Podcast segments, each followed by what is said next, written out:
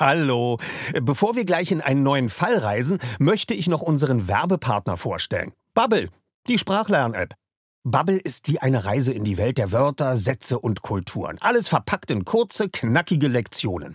Das Beste? Du kannst das überall machen. Ob in der Mittagspause, auf dem Weg zur Arbeit oder während deines nächsten Roadtrips durch Kalifornien. Bubble passt sich deinem Leben an. Bubble bietet Sprachkurse in 14 Sprachen, von Englisch über Spanisch bis hin zu Norwegisch. Die App macht nicht nur Spaß, sondern ist auch echt effektiv. Du erhältst Zugang zu Sprachkursen, aber auch zu Lektionen, Podcasts, Spielen und mehr. Und weißt du, was das Beste daran ist? Bubble hat ein Team von über 200 Sprachexpertinnen und Experten, die sicherstellen, dass deine Lernerfahrung so realitätsnah wie möglich ist. Die Lektionen sind kurz und knackig, etwa 10 bis 15 Minuten und passen wirklich in jeden Terminkalender. Also, keine Ausreden mehr. Du kannst sogar KI-gestützte Spracherkennung und Erinnerungsfunktionen nutzen, um das Lernen genau nach deinen Bedürfnissen zu gestalten. Und natürlich haben wir auch einen Code für dich. Mit dem Code zahlst du Bubble für sechs Monate und erhältst zusätzlich weitere sechs Monate deines neuen Bubble-Abos geschenkt. Also, sechs Monate zahlen, ein ganzes Jahr lernen. Der Code ist die 3. Alles zusammengeschrieben. D-I-E-D-R-E-I. Einlösen kannst du den Code auf bubble.com slash audio. Dort bekommst du auch weitere Infos. Die packen wir dir auch in unsere Show Notes. Gültig ist der Code bis zum 29.02.2024. Also, wenn du dein nächstes Abenteuer mit einer neuen Sprache starten willst, probier Bubble aus. Und wir starten jetzt nach Rocky Beach. Passend dazu kannst du direkt eine Englischlektion starten. Viel Spaß! Die drei Detektive. Drei Fragezeichen. Wir übernehmen jeden Fall. Erster Detektiv Justus Jonas. Zweiter Detektiv Recherche. Recherche. Bob Andrews. Das bin ich. Das stimmt. Sind meine geschätzten Hörer und Miträtsler auch schon soweit? Die drei Fragezeichen Hörbuchreihe. Eine Auswahl aus den Klassikern der Buchreihe ungekürzt eingelesen von Family and Friends. Das sind Sprecherinnen und Schauspielerinnen, die immer, oft, schon lange nicht mehr oder gerade eben bei Hörspielproduktionen der drei Fragezeichen dabei waren und oder mit der Serie anderweitig verbunden sind. Die Reihe orientiert sich nicht an der Chronologie der Buchklassiker, sondern folgt dem Prinzip Lieblingsstory. Jetzt im Interview Jens Wawritschek, der uns unter anderem erzählt, was die drei Fragezeichen und das Gespensterschloss zu seiner Lieblingsgeschichte macht. Also, mein Name ist Jens Wawritschek. Ich bin der Sprecher von Peter Shaw in den drei Fragezeichen seit 40 Jahren. Und äh, das Besondere ist, dass wir jetzt die Originalbücher einlesen. Ähm, die Originalbücher, nach denen dann die Hörspiele entstanden sind. Und ich durfte mir, wie alle anderen, glaube ich, auch die Folge aussuchen, die ich lese. Und ich lese die drei Fragezeichen und das Gespensterschloss. Warum hast du dich für die Folge Das Gespensterschloss entschieden? Ähm, ich habe dieses Buch, die drei Fragezeichen und das Gespensterschloss, unter meinem, äh, unter unserem Weihnachtsbaum gefunden. Ein paar Jahre bevor überhaupt die Hörspielserie losging. Das war das erste Buch, was ich aus der Serie gelesen habe und ich war da sehr begeistert, weil äh, Thema dieser Folge ist ja unter anderem ein, ein alter Stummfilmstar. Und da ich so ein Fan bin von alten Filmen, war das schon mal toll, dass da eine Figur auftaucht, die mit Film zu tun hat. Dann spielte das Ganze in einem Schloss äh, mit unheimlichen Effekten, mit Nebelgestalten, die auftauchen, mit dem blauen Phantom und äh, dem Nebel des Grauens. Das waren alles so Zutaten, die fand ich einfach spannend und und äh, wunderbar. Spielte, wie eben auch die Hörspiele in Rocky Beach in Kalifornien. Das war das ferne Amerika das hatte einen Zauber. Äh, insofern, an das Buch konnte ich mich sehr gut erinnern, auch an das Cover, und das war meine erste Wahl. Und ich war ganz überrascht, dass es sich noch keiner ge ge gegriffen hatte, dass es noch frei war für mich. In dieser Folge hört man auch den berühmten Satz von Peter, wenn ich gewusst hätte, wie das ist, wäre ich nie Detektiv geworden. Äh, ja klar, das, das ähm, ist ja so ein Satz, der sich dann im Grunde in den letzten 40 Jahren immer wiederholt hat in verschiedenen Variationen, dass Peter immer irgendwann sagt, ich möchte das nicht oder müssen wir jetzt, das ist doch gar kein Fall. Äh, Justus, wir wollten Urlaub machen, wieso müssen wir jetzt einen Fall lösen? Äh, ja, in der Gespensterschlossfolge sind ja ganz viele Sachen das erste Mal, glaube ich, erklärt überhaupt. Wie funktioniert die Zentrale? Äh, wie ist das gebaut? Was bedeuten die Fragezeichen? Also in der Folge ähm, erfindet Justus quasi auch diese diese Spurensicherung, dass er sagt, okay, immer wenn wir irgendwo sind, malen wir unsere Fragezeichen, malen wir ein Fragezeichen an die Wand oder auf den Weg, damit wir uns wiederfinden, so ein bisschen wie Hänsel und Gretel mit den Brotkrumen. Was ich interessant fand, als ich es jetzt gelesen habe, ist, dass ich war immer felsenfest davon überzeugt, dass mein Fragezeichen das rote Fragezeichen ist. Aber in der Folge wird nun leider wirklich definitiv gesagt, Peter ist das blaue Fragezeichen. Also äh, ich muss mich bei allen entschuldigen, wo ich immer gesagt habe, Peter ist das rote Fragezeichen. Auch auf unseren Live-Touren stand ich ja immer hinter dem roten Fragezeichen. Eigentlich müsste ich jetzt hinter dem blauen demnächst stehen. Ja, eigentlich schon, genau. Ja. Witzig, ne? Ja, stimmt. Was mir noch einfällt, dass da ja auch die Visitenkarten zum allerersten Mal das gedruckt stimmt. werden. Ja, die werden gedruckt. Die werden natürlich gleich von Skinny Norris geklaut, also eine zumindest. Ähm, ja, ganz viele Sachen tauchen das erste Mal auf. Auch ähm, äh, was noch, ne, die Telefonlawine noch nicht, aber irgendetwas war noch, naja, Morton, der Rolls Royce, ist das erste Mal dabei. Äh, es wird also erzählt, dass Justus ein, bei einem Wettbewerb äh, für 30 Tage freie Fahrt mit diesem Rolls Royce und dem Chauffeur gewonnen hat. Und das wird natürlich jetzt in diesem Fall dann wahnsinnig ausgenutzt, weil wir ständig mit dem goldenen Rolls Royce, das war mir auch nicht mehr so klar, dass der golden war, ähm, zum Gespensterschloss fahren und auch zu anderen Orten. Hast du dir die Hörspielversion zur Vorbereitung nochmal angehört? Ich habe die nicht ganz gehört, weil ich sie erstmal gar nicht hatte. Also ich musste sie dann irgendwie ähm, mir schnell organisieren, aber ähm, ich habe ein bisschen reingehört, um zu wissen, wie der Mr. Rex spricht, ob man das irgendwie, ob es so extrem ist, dass ich es zitieren muss. Aber ich habe mich ziemlich schnell davon entfernt, weil ich dachte, das geht nicht. Man kann das Hörspiel nicht nachspielen als Hörbuch. Das muss man jetzt getrennt wahrnehmen. Das war ja auch das Problem, äh, ich glaube für uns alle, dass wenn, wenn man die Dialoge jetzt in dem Hörbuch liest, die Dialoge zwischen Justus, Bob und Peter, äh, dann habe ich natürlich irgendwie immer Oliver und Andreas im Ohr, aber ich kann sie nicht imitieren. Das wäre, wenn, eine schlechte Imitation und ich kann es auch nicht, weil meine Stimme nicht so ist wie die von Oliver oder Andreas.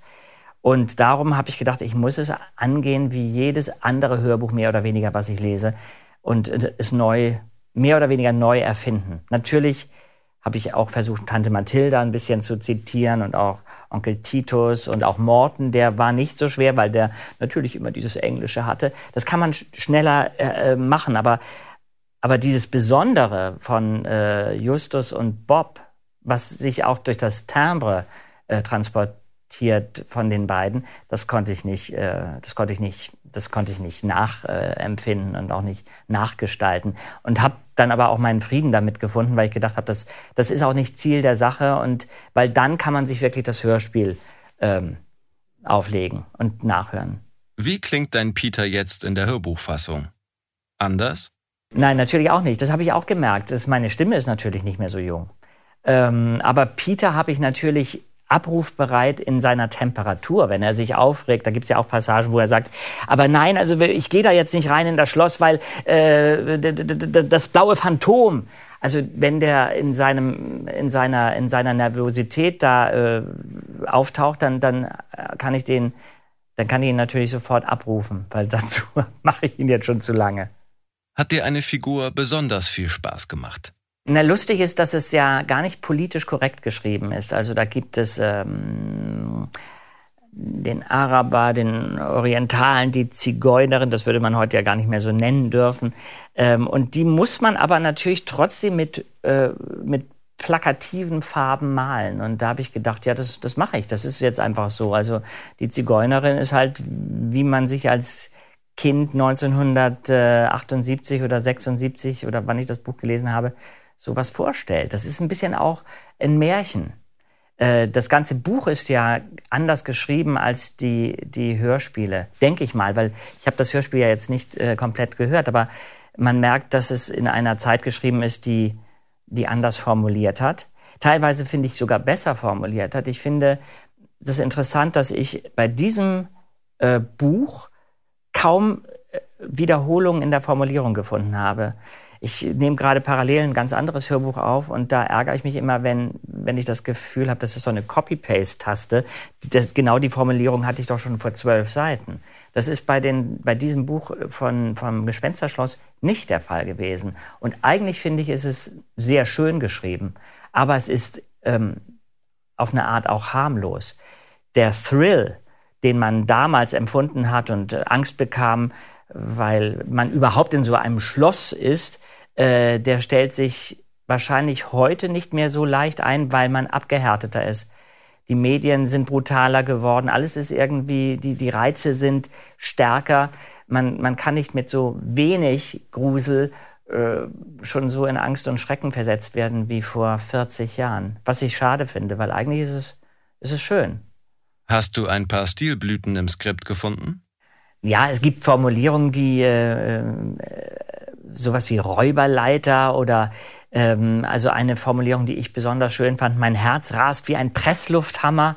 Äh, es gibt so Sachen, wo man äh, denkt, huch, ähm, ja, ungewöhnlich oder Tippelbruder, eben äh, Worte, die ein bisschen ausgestorben sind. Ich glaube, wenn ich meine, meine, äh, die, die Kinder meiner Nichte fragen würde, die sind jetzt so acht und neun, äh, was ist ein Tippelbruder? Die wüssten nicht, was ein Tippelbruder hm, sein soll. Ähm, das finde ich interessant, weil das ist eine Übersetzung aus den 60er Jahren, Ende der 60er Jahre. Und äh, da macht man auch sprachlich natürlich eine Zeitreise. Wo sind die Unterschiede zwischen Buch- und Hörspielversion?